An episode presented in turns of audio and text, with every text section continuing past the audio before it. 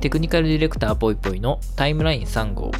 この番組はテクニカルディレクターぽいぽいが日々の生活を送る中で感じたことや考えたことについてややテック成分を多めに話す雑談番組です。過去に Twitter に投稿したツイートを見ながらその時何を思って投稿したのかを喋ります。はい。ということで前回に引き続き2本撮りなので同じタイミングで撮っています。つまりえー、と、この後に娘のお迎えが控えている状態ということです。あの、金曜日に撮っています。なので、今回もサクサクでいきたい。うん。前回ね、テンポ感良かったんで、30分ぐらいで終わったんで、今回もサクッといければいいなと思いながら、どうだろうね。なんかもう、なんならわかんないけどさ、20分とか15分ぐらいで終わらしちゃってもいいんじゃない？そういう回があってもいいよね。うん。そうしよう。今回ちょっとサクッと頑張ってみましょう。はい。ということで、もうオープニングトークもそこそこに本編に入っていきたいと思います。一つ目のツイートです。5月26日。韓国云々は抜きにして、この表現は刺さる。物心ついてからずっと自分は凡人であるということを突きつけられて育ち、辛かった部分もたくさんあるが、中年になってハッと気づくような取り返しのつかない状況にならなくてよかったのかもなとも思う。ていうので、これはある別の方のね、えっ、ー、と、ツイート引用して書いたものなので、そっちの引用元も書きます。えっ、ー、と、貴族さんという方ですね。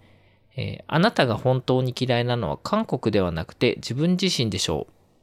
朝起きると何一つ持っていない。あとは年老いて滅びる以外に一切が想像もできない肉体になぜか私が入ってゴロンと転がっているっていうこと書いてあって、まあその韓国云々っていうのはちょっと一旦抜きにして、どうもね、あの、この方が、えっ、と、なんか、そういう喧嘩みたいな感じの韓国が嫌いみたいな意味で、喧嘩の、えっ、と、人たちがやっているアートイベントみたいなものの記事を見て、その後にこれを書いたものっぽいんで、まあ、ただその韓国がどうのとかっていう話はちょっと今回私は本筋ではない、私がね、書きたかったことの本筋ではないので、一旦それはもう置いておきます。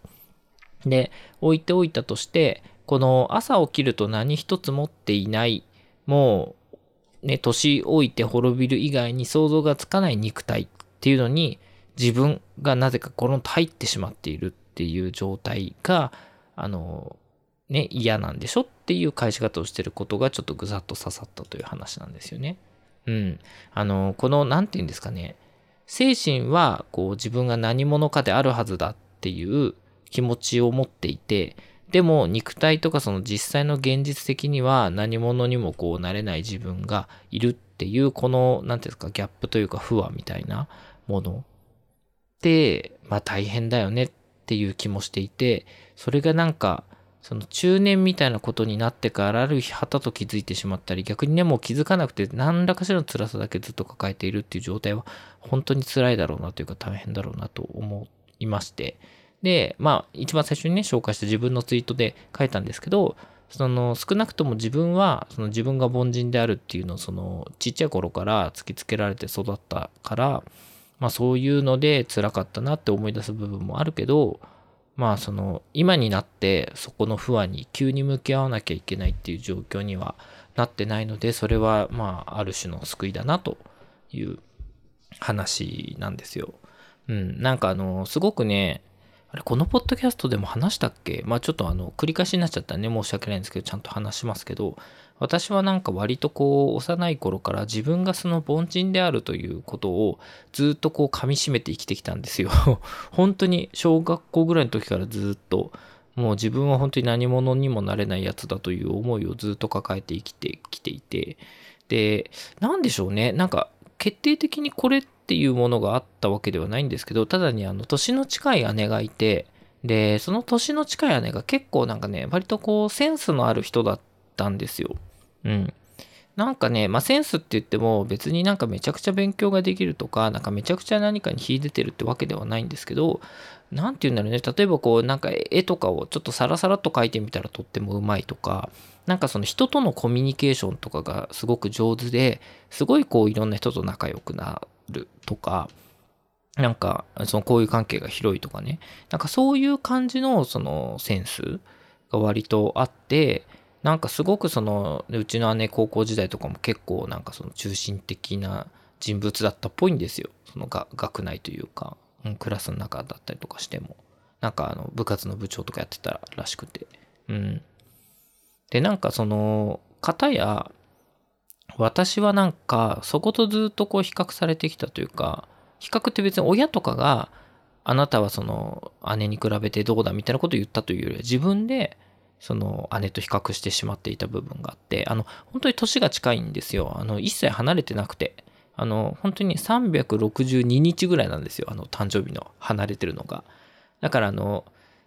私が1月の後半生まれなんですけどうちの姉も1月の後半生まれみたいな。うん。であの本当に1年離ギリギリ離れてないぐらいの感じなんですよ。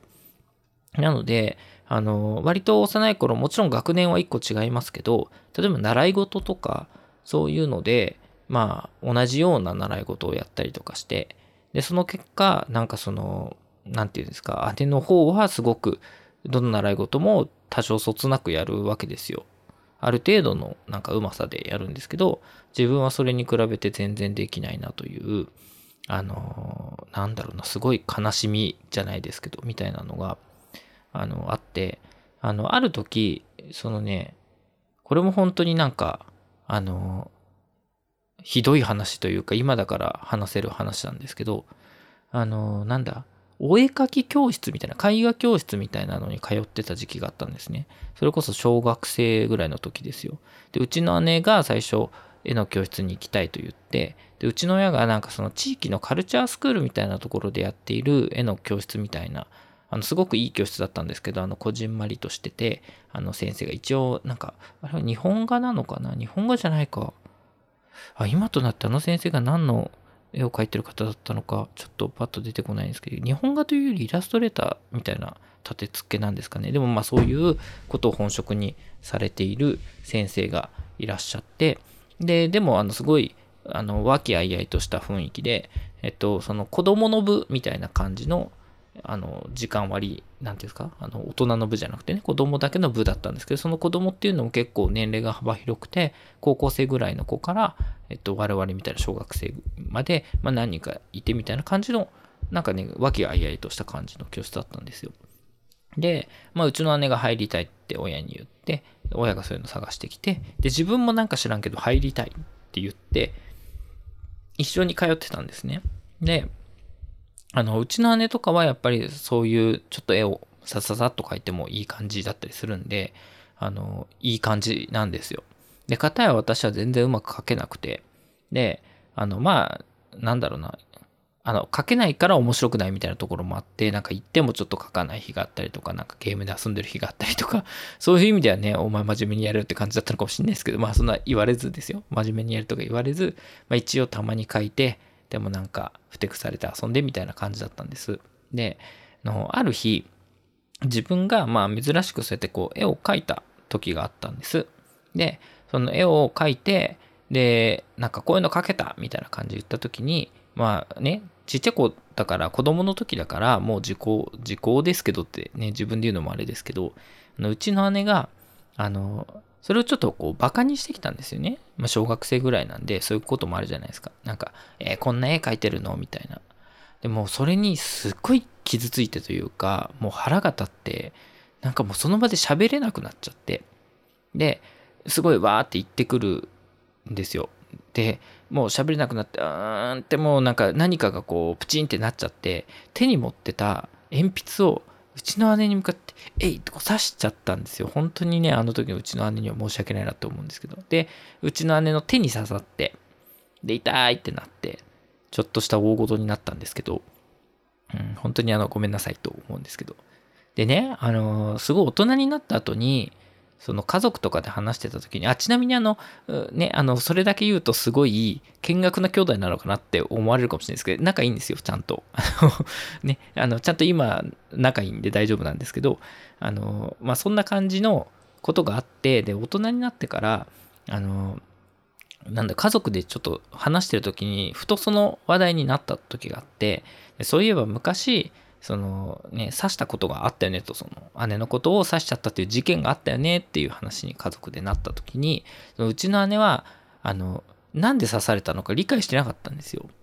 要は、その、ちょっとこう、絵のことをバカにしたみたいな感じだったけど、まあ多分そのバカにしたこと自体もあんま忘れてるのかもしれないですけど、別にでも、とはいえめちゃくちゃ怒り狂るようなほどのバカにし方でも多分なかったんですよ、当時。だから、なんかその、うちの姉的には多少軽口を言ったぐらいの多分意識だったと思うんで、全然そこの、そういうことを言ったっていう記憶はもう抜け落ちてて、で、うちの姉的には何もしてないのに急に刺されたっていう記憶になってたんですよ。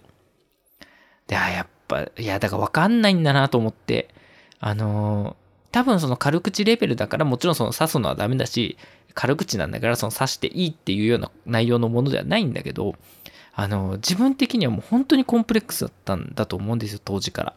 小学生ぐらいの時からね。そのセンスっていうのが自分には全然なくて。で、もうそういう一生懸命書いたものだってそういう評価しかされないっていう、なんか刷り込みがもうその時点ですでに、うちの姉から軽口を言われるより前からなんかわかんないけど多分あったんでしょうね。生きていく中で、小学生なのに。で、まあ、だから軽口程度のことでもプツンときちゃったというか、うん、みたいな感じになっちゃったという話があって、それぐらい私はね、なぜか知んないけど、物事の頃をついてからずっともう自分は凡人だと。自分にはセンスがない。自分にそういう方面で活躍できたりとか、なんかできることはないっていうふうに、すごくこう、変に信じ込んでいた部分があって。で、前にこのポッドキャストでも、その絵をあの、多少書いて、最近多少、あの、褒めていただくというか、あの、全然ね、き綺麗な絵とか素敵な絵とかじゃないんですけど、状況を説明する上でちょうどいいよねっていうぐらいの、その、超北境が説明できるよっていうぐらいの内容ですよ。全然、センスがある人だったら最初から書けてるよっていうぐらいのものなんですけど、みたいなものがもう本当に小学生の頃ね、その絵の教室に通ってた時から何年越しだった話ですけども、え、30年越しとかなのかな？もうちょい少ないか、20何年越し、でも30年弱越しですよ。ようやくまあできてくるようになったっていうぐらいの、そのまあなんかスキルをキャッチアップするまで、センスをこう得るまでにどれだけ時間かかってるんだよっていう感じの話なんですけど、それぐらいもう昔からその自分のセンスみたいなものを私は信じていなかったし、だから今やってる仕事もその、うまくセンスが介在しないところのポジションの人になろうと思ってやってはいるんですね。あの、私がやってる仕事って結構その展示みたいなものとかに絡むことが多いんで、やっぱりそのセンスが問われる、なんていうか仕事内容ではあったりするんですけど、その中でもじゃあプロジェクトマネジメントとか、えっ、ー、とシステムを作る部分だったりとか、そういうその絵的な、美的なセンスだったりとか、なんか感性みたいなものとかがあんまり必要とされないであろうポジションを最初から狙いに行ってるというか、そこで勝負をしているという人間なんです。だから、なんかある意味、その辛かった辛かったんですよ。ずっとその自分にはセンスがないっていう風な気持ちで生きてきたということは辛かったんですけど、ただその何も自分にはないっていうことに、本当に大人になって、例えばずっとずっとそれを目指していて、目指していただくけど全然うまくいかなくて、それこそね、あの、じゃあ絵が下手なのにずっと絵で自分はなんか素敵な絵描きになりたいんだみたいなことを仮にね、目指していたとしたら、すごくその報われなくて、中なんか中年になって全然その自分の能力とか肉体的なものと精神のギャップっていうのに苦しんでたんじゃないかなと思っていて、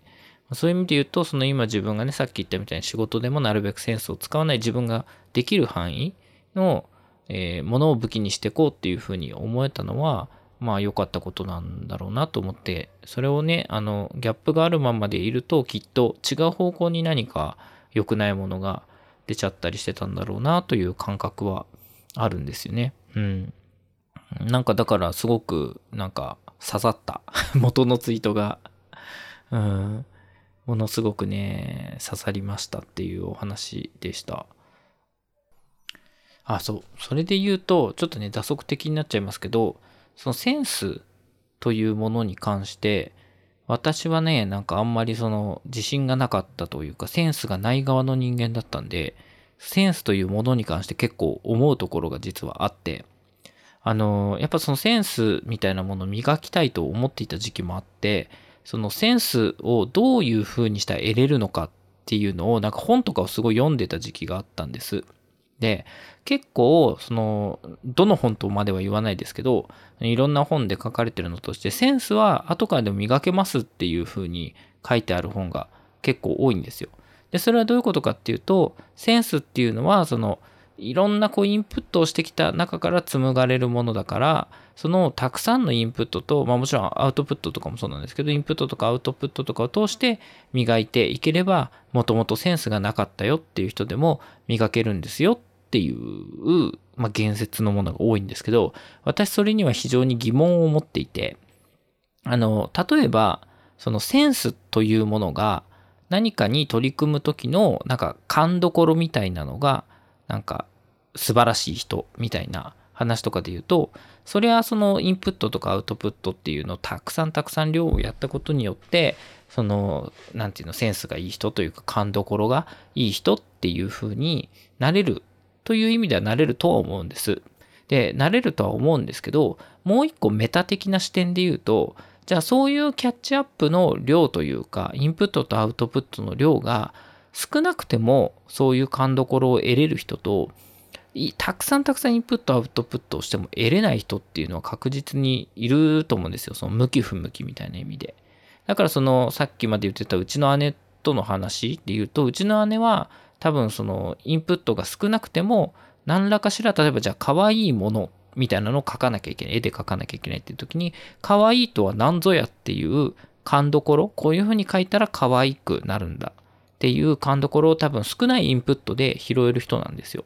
コミュニケーションとかも多分そうだと思うんですけど、コミュニケーションのお作法というか、こういうふうに相手が言った時にこういうふうに返すと、こんな感じで会話が盛り上がるぞっていうその感覚値を多分少ないインプットで得れるタイプなんですよ。で、かたや私はそのさっき30年弱越しにようやく絵がね、褒められるようになったみたいな話ありましたけど、あの30年かかるんですよ。まあ、ずっとね、書いてたわけじゃないんで、あれですけど、インプットとアウトプットをある程度やっても、時間がすごくかかる人と、その少ない状態でいけるっていう人はいるっていうので、その、やっぱり向いてないものを目指して向いてないインプットとアウトプットをずっと続けてるっていうのはそれが本当にあの幸なのか不幸なのかみたいなところはちゃんと考えないとダメだよなっていう気がしていてそのなんか安易にセンスがある側の人がセンスっていうのは磨けるんだぜっていうことを言うのはちょっと怖いな。まあもちろんね、そういう人たちも自分がたくさんインプットとアウトプットしてきたという自負があるから書籍とかにそう書くんでしょうけど、書くんでしょうけど、ただあなた方が想像していないような、なんていうの、インプットをあなたと同じ量をこなしてもセンスが良くならない人っていうのはいるんだぞと思って、そういう人にあまり無理強いをさせるのは良くないよなと個人的には思っているという話でした。補足もしてしまいました。はい。はい、続いてのツイートです。5月27日、港南でガチレインコート買ってたおかげで今朝の雨風には完全に勝利した。やはりこの送り迎えは両手空いているのが安心で良い。急に抱っこしてとか言われるし。これ続きも読みますね。もう一個続けてるツイートがあります。えー、ただ、欲が出て、早くも違うの買いたくはなってる。フードに透明のつばがついてるやつとか、カバンごと隠せるように背中が広がってるようになってるやつとか、っていう風に書いてます。あのね、あのー、傘が下手なんです。私。傘が下手ってなんだって話だと思うんですけど、苦手とかじゃなくて下手なんです。嫌いとかじゃなくて下手なんです。あのー、傘さしてんのにめっちゃ濡れんの。ね、アホの子みたいな感じになるんですよ、雨の日。傘さしてんのにさ、びっしょびしょになるのなんか知んないけど、え、みんななんかさっそうと歩いてんじゃんみたいな。なんで俺だけこんなびしょびしょになってんのみたいな感じで、あのね、傘下手なんすよ。うまくやる方法がわからない。毎日傘を差しててもびしょびしょになるからね、雨の日すっごい嫌いなんですよ。だからあの、ちょっとした傘でも、あ、傘じゃない。ちょっとした雨の日は傘差さないんですよ、私。あの、よくフランス人かって言われるんですけど、フランス人はね、ちょっとした雨でも傘ささないらしいんで、ニューヨーカーもささないらしいんで、あのフランス人とかニューヨーカーみたいな感じのあの生活をしているんですけど、雨の時はね。で、あの子供をね、あの保育園に送り迎えする時とかに、まあ、どうしても雨の日に外出なきゃいけないことがあるんでで、そういう時に結構困ってたんですよ、これまで。で、今はね、あの子供大きくなって一緒に歩いて保育園まで行ってるんで、まだマシなんですけど、あの、なんだろうな、もうちょっとちっちゃい時とかだと、ベビーカーに乗っけなきゃいけなくて、で、ベビーカーに乗っける場合は、ほら、片手でベビーカーをしながら片手で傘ささなきゃいけないみたいな感じになるじゃないですか。で、しかもうちの周り結構坂が多くて、で、家出てすぐ下り坂なんですよ。で、雨の日に下り坂で左手一本でそのベビーカーを持ちながら右手で傘さすみたいなのが、なんかやっぱちょっと怖いよなと思って、まあそれでね、あの危ないことになった目はないんですけど、ちょっと曲がりづらかったりとかもするし、まあちょっとあれだなと思って、ある時期からそのレインコート的なのを着てたんですけど、それもたまたま家にあったやつとかを使ってるだけだったんで、まあ上側しかないあの、下は濡れちゃう、ズボンとか濡れちゃうっていう感じだったんで、まあちょっとなんか欲しいな、ちゃんとしたのがって思ってたんですよ。で、えっ、ー、と、なんかね、ようやく最近事務所のこととかをやり始めるようになったので、あの、よくね、港南に行くんです。港南って、あの、ホームセンターね、あの、なんか日曜大工的なものがいろいろ売ってる。港南に行くんですよ。で、港南はほら、プロ用のやつがあるんで、あの、レインコートとかもさ、あの、なんていうの？おしゃれレインコートじゃなくて、あの、工事現場の人が使うやつみたいな ガチのやついっぱい置いてあるんですよ。よっしゃー、こうガチのやつ買ったろうと思って、もう下のズボンも上の服もあるやつを買って、で、最近雨になるとそれを引っ張り出してるんですけど、やっぱいい。完全勝利できる。ほら、あの最近ワークマン女子みたいなさ、ワークマン流行ってるじゃないですか。ワークマンもいいんだけど、あの近くにないんですよ、ワークマンが。で、あってもなんかちょっとちっちゃい店舗とかだったりするんですけど、あの、コーナンね、いいよ。みんなノーマークでしょ、コーナン。コーナンいいですよ。あの、コーナンまあ、ちょっと惜しい点としては、ワークマンみたいに、あの、注目されてないんで、デザインがいいものはそんなにないんですけど、ないんですが、あのね、結構その、いろんなもの種類が豊富で、しかも安くて、うん。なんかほら、よくね、こういう系のレインコートとかで、結構みんな山用のやつ買ったりするじゃないですか。モンベルとかさ、そういうやつ。まああいうのって結構高いじゃないですか。なんですけど、もうコーナーマジ安いからね、3000円とか4000円とかであの上下セット売ってたりとかして、撥水とかもすごいの。雨とかすごいピャーみたいな。で、あの、ものによってはやっぱ通気性とかがね、あの、ほら、工事現場で使う人がいるから、通気性とかもちゃんと考えられてて、あの、すごいいいんですよ。一時期ほら、山登りの人に、ワークマンのレインウェアが流行ったみたいなのとまあ同じだと思うんですけど、安いけど性能はいいみたいなコーナーもね、すごい揃っていて良いんですよ。で良いんですけど、あのやっぱ欲が出ちゃってね、やっぱちょっと一回使ってみると、あ、違うのも欲しいな、試してみたいなっていう風に今なっちゃってるっていう状態なんですよ。で、今のやつすごいいいんですけど、あの困ってることとしては、あのね、あ、ちなみに今のやつのことを先に話しておくと、上がね、ちょっとこう黄緑色の感じのやつで、下がまあ黒いズボンみたいな感じで、で、あの、普通に服の上からこうガバッと切るみたいな感じなんですよ。で、水の撥水もすごい良くて、ほら、よくあの、撥水がいいやつだと、あの、水がべちゃって染み込まないで、なんか上で玉みたいに丸くなるじゃないですか。あんな感じなんで、普通に着てって、で、帰ってきて脱いでパッパッパってこうちょっと水を弾いて、で、あと適当にかけとけばすぐ乾いちゃうみたいな感じなんで、すげえ良いんですよ。一応なんか袋みたいなのもついてて、あの、折りたたむと、まあ、ね、めちゃくちゃコンパクトってほどじゃないですけど、まあまあちっちゃさになるし、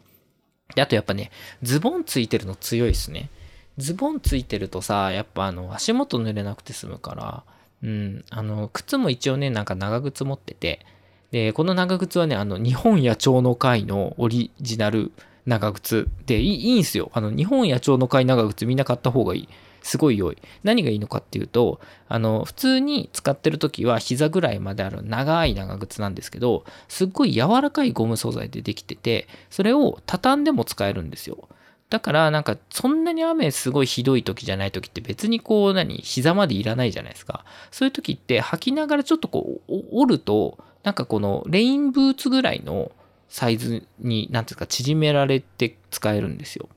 だからなんかねすごい良くて普段あの、ちょっと雨降ってて、ちょい足元だけ濡れたくないなっていう時は、そのレインブーツぐらいのサイズにして履いていって、で、あの、もう今日すげえ雨だから、あんまりな、なんかね、水跳ねとかも気になるなって時は長くしてとかいけるんですごい良くて、で、しかもその、長靴って結構、下駄箱で場所取るじゃないですか。長くてでかいんで。なんか縦長の下駄箱みたいなとこに入れて、もう他何も入んないみたいな感じになっちゃいがちなんですけど、あの、畳めるんで、ぐるぐるぐるってこう、何、柔らかいんで、ぐるぐるってぐるぐる巻きにして、袋にボンって入れて、なんか割とね、ちっちゃいサイズで収まるんですよ。だからすごい、あの、コーナーの話から野鳥の会の話になっちゃったけど、野鳥の会なんかすごい良くて、これあの、前の、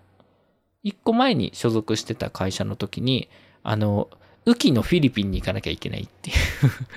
時があって、すっげえよっていう話を聞いてて、で、どうしようって悩んだ時に、その前の会社の人がいいよっておすすめしてくれて買ったやつなんですけど、すごい良くて、未だにずっと使っている。で、まあその、レインウェア着て、上着て、下着て、その上から長靴履いてで行けばね、もうほとんど、あの、気にしなくていいぐらいの感じで、あの、傘とかなくてもね、全然いけるんで、両手開くから、まあ、あの、何？あの、ちょっとこう転ばないようにこう手出しとけるとかね、あってすごく良いんですよ。で、ほら、たまにね、子供抱っこしてとか言うから、やっぱその抱っこできるようにしておけるのはいいなっていうとこではあるんですよね。うん。で、ただ、そのさっきも言ったように、ちょっと欲が出てきていて、あの、今の使ってるやついいんだけど、ちょっと気になってる点が、あの、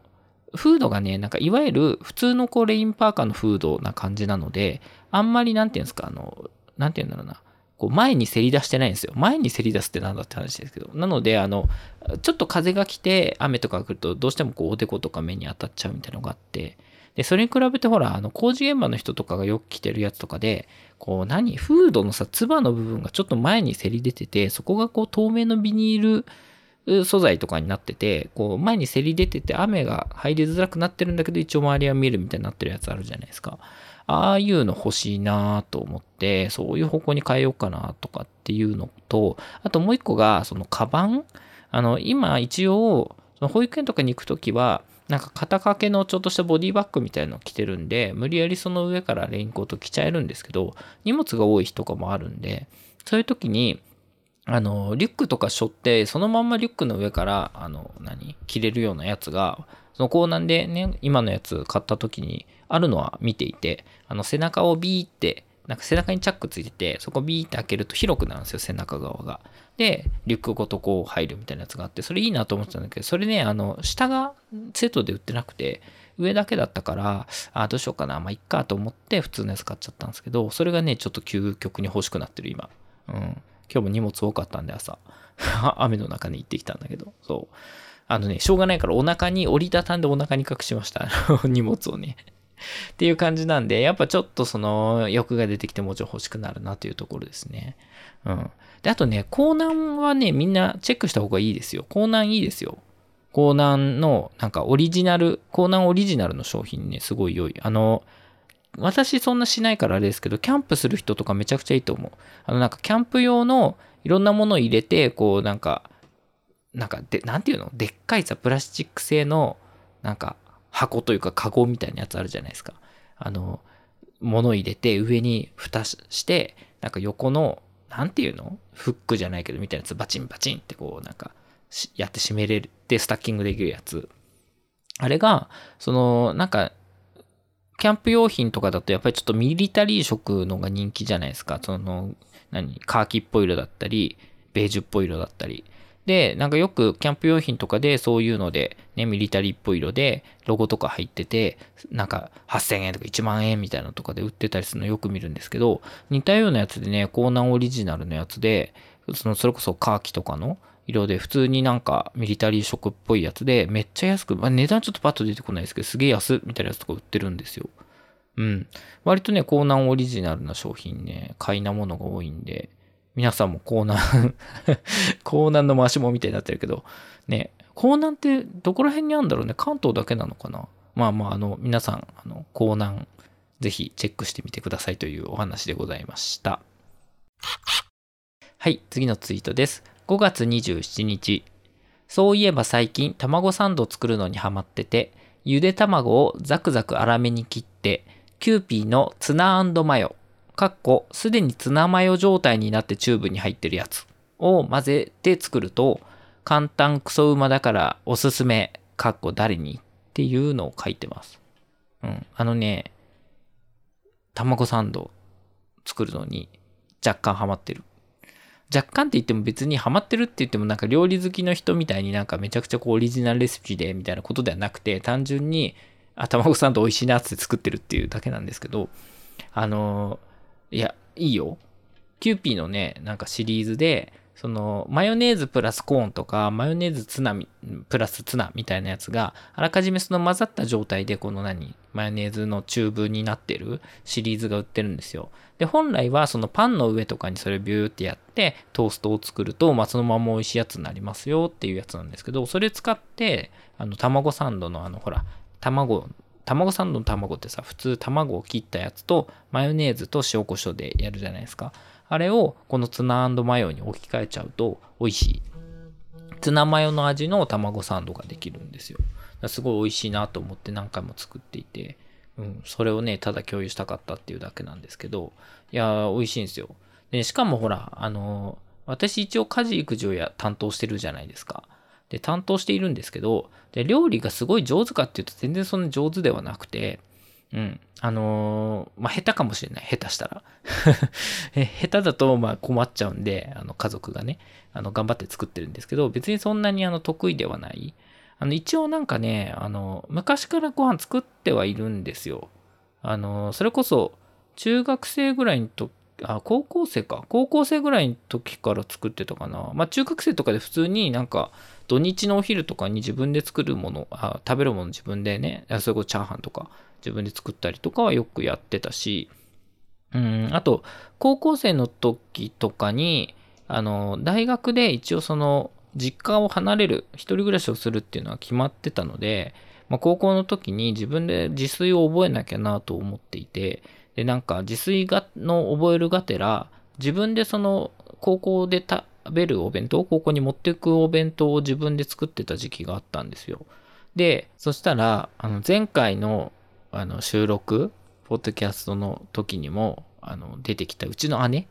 年が離れていない姉がいるんですけど、その姉がなんか高校生の時に、えー、自分の分の弁当作るんだった？ら私の分も作ってよ、みたいな お前何様だよっていう感じであ、仲がいいんですよ。仲いいんですけどっていう話があって、なんか知んないけど、一時期自分の分とうちの姉の分の弁当作ってた時期があるんですよ。しかもさ、まあなんか、こっちはさ、男子高校生だからさ、肉みたいな感じするじゃん。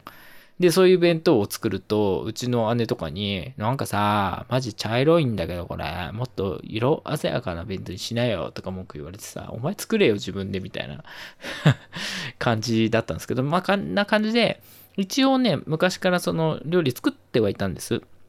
で、作ってはいたんだけど、うまいかって言われてそんなうまくはないし、あの、凝った料理とかも作らないんで、ほらよくさ、あの、男性で一人暮らしの人とかがなんかパスタ作るみたいなやつあるじゃないですか。時代なのかな？私の時代のなんか20代前半おしゃれ男子は大体パスタ作ってたよ。よくわかんないけど。なんかパスタ作りの流行りがあったのかね？わかんないけどさ、なんかペペロンチーノとかパッと作っちゃうみたいなおしゃれ男子の方向論ではなくて、方向性ではなくて、あの、全然あの、自分が食う、なんか、いわゆるおかんの料理、実家のおかんの料理みたいなタイプの簡単なものしか作れないんですよ。しかもそんなに、あの、レパートリーも多くなくて。ねだからその、ま、いろいろね、今子供がいて食べさせるようになって、で、まあ、うちの奥さんも含めた、まあ、家族全員のものを作んなきゃいけないことがあるので、あの、毎日どうしようかなって少ないレシピの中からローテーションでやってるんですけど、まあ、その中でもね、なんか、その、この卵サンドは、自分史上、まあまあ良かったね。全料理でも何でもないけどね、混ぜただけだから、人のふんどしで完全にやってますけど、まあ、あの、納得できたなってやつ。で、あともう一つね、最近納得できたなってやつが、カレー作るときに、あのー、なんだっけ、あれ、おたふくソースとケチャップを入れるっていうやつも、個人的にちょっとね、来たわってなったやつ。あの、カレーほら、あの、男性はカレーコールみたいなやつあるじゃないですか。さっきのパスタの話と同じように。で、私も別にめちゃくちゃ凝ったりはしないんですよ。その、何？あの、香辛料から作りますみたいなタイプでは全然ないので、全く凝らないんですけど、普通にルーを使うんですけど、一応でもさ、なんか隠し味ぐらいはさ、オリジナルな感じにしたいじゃないですか。で、それで、最近行き着いたのが、さっき言ったオタフクソースと、えー、ケチャップ。で、あの、すごいね、私、あの、カレー作るときにすごい時短カレーなんですよ、毎回。あんまりこう、たくさん煮込んだりとかする時間がなかったりするんで、やっぱ仕事もやって、その後お迎え行ってってなると、まあまあな時間になっちゃうから、本当に30分ぐらいでご飯作んなきゃいけないので、あんまりその凝った料理とかもしないし煮込まなきゃいけない料理もなるべく避けるんですけどうちのカレーは最初その玉ねぎと人参をミキサーでこうバーってこう細かく切ってでその粗粗みじんみたいな感じにしたやつを炒めてるうちにえっ、ー、とねじゃがいももバーって粗みじんにして途中で加えてでその後にえっ、ー、とひき肉を入れてキーマンにしちゃうんですよ。で、えっ、ー、と、ルーは、まあ、今子供がいるっていうのもあるんで、コクマロの甘口を使って、で、最後におたふくソースとケチャップを入れる。です。で、そうするとなんかちょっとハヤシライスによる味になるというか、ちょっとこうトマトベースでちょっと甘い感じのあのカレーになって、それが個人的にね、あの好きなタイプのカレーの味だったので、ああ、見つけたと思って最近はカレー作るときはその味付けばっかりやってるっていう感じですね。うん。いや、だからさ、料理別に上手じゃないんだけど、ちょっとやんなきゃいけないんで、レパートリーを増やさなきゃなと思いながら、早、一句とせみたいな感じに今なっていて、子供がまだちっちゃいからさ、まだいいんだけど、もうちょっと大きくなってくると、あれ食べたい、これ食べたいとか言い始めると、またカレーとか言われちゃうんで、うん、なるべくちょっとね、レシピを増やそうかなっていうふうに、レシピというかね、自分のレパートリー増やそうかなっていうふうに思ってるところですね。うん。それで言うとね、ちょっとスープ問題が今あって、あの、なんだろうな、さっき言ったみたいに煮込む時間とかがちょっと取れないんで、スープとか作るときにその根菜みたいなのをベースにすると、どうしても煮込み時間足りなくて味しみなくて美味しくなんないな、みたいなのが最近あって、どうしようかなって、そこだけはちょっと悩みどころですね。うん、なんかだからスープが美味しくまだ作れてない。うん、自分の納得できるスープがまだ作れてないからちょっとなって最近思っているんですけど、あの、えいつ前々回？前々前回？わかんないですけど、あの、ポッドキャストでも、あの、有賀さんっていう、あの、料理研究家スープ研究家みたいな方とかも、のやつとかもね、見たりとか、あとほら、私のタイムラインだけかもしれないですけど、ツイッターでよくあの、ほら、土井やサル先生出てくるじゃないですか。出てくるの私だけかな。土井先生も結構そのなんか、あの、何、時短レシピとかじゃないですけど、なんか、あの、一汁一菜あれば十分やみたいなノリじゃないですけど、なんかそういうタイプの感じじゃないですか。そういうこう時短だけど美味しいもの作る人とかにちょっとね、レシピ学びたいですね。私なんかね、手癖でやっちゃうからレシピ見てそれ通り作るとかあんまやらないんで、料理本の、そう、レシピ本あんま変わんないんですけど、そろそろレシピ本買わなきゃなと思い始めてるというところですね。っていう感じです。はい、ということで、サクサクいこうと思ったけど、なんか一番最初の話題が重すぎて長くなっちゃった。やばいやばい。あのね、もうちょっと、あの、娘のお迎えに家を出なきゃいけない時間になってしまったので、エンディングトークはね、もうサクッといかせていただきます。あの、特にウィットに飛んだ会話とかしません。もう閉める。もう締めさせていただきます。すいませんね。バタバタで。はい。ということで、この番組はほぼ毎週こんな形でテクニカルディレクターぽいぽいが感じたことを喋っています。皆さんからの感想や聞いたよというコメントをいただけると大変励みになります。また、こんな話してほしいなどの要望がありましたら、ハッシュタグ、シャープタイムライン3号でツイートいただけると幸いです。ということで、あのね、でもいいテンポ、いいテンポで撮れたような気がする。なので、あの、これぐらいのテンポ感で、ここ、ここ？ここ最近違う。なんていうの？これ以降はやっていこうと思います。はい。ということで、今回はこの辺で。皆様、さようなら。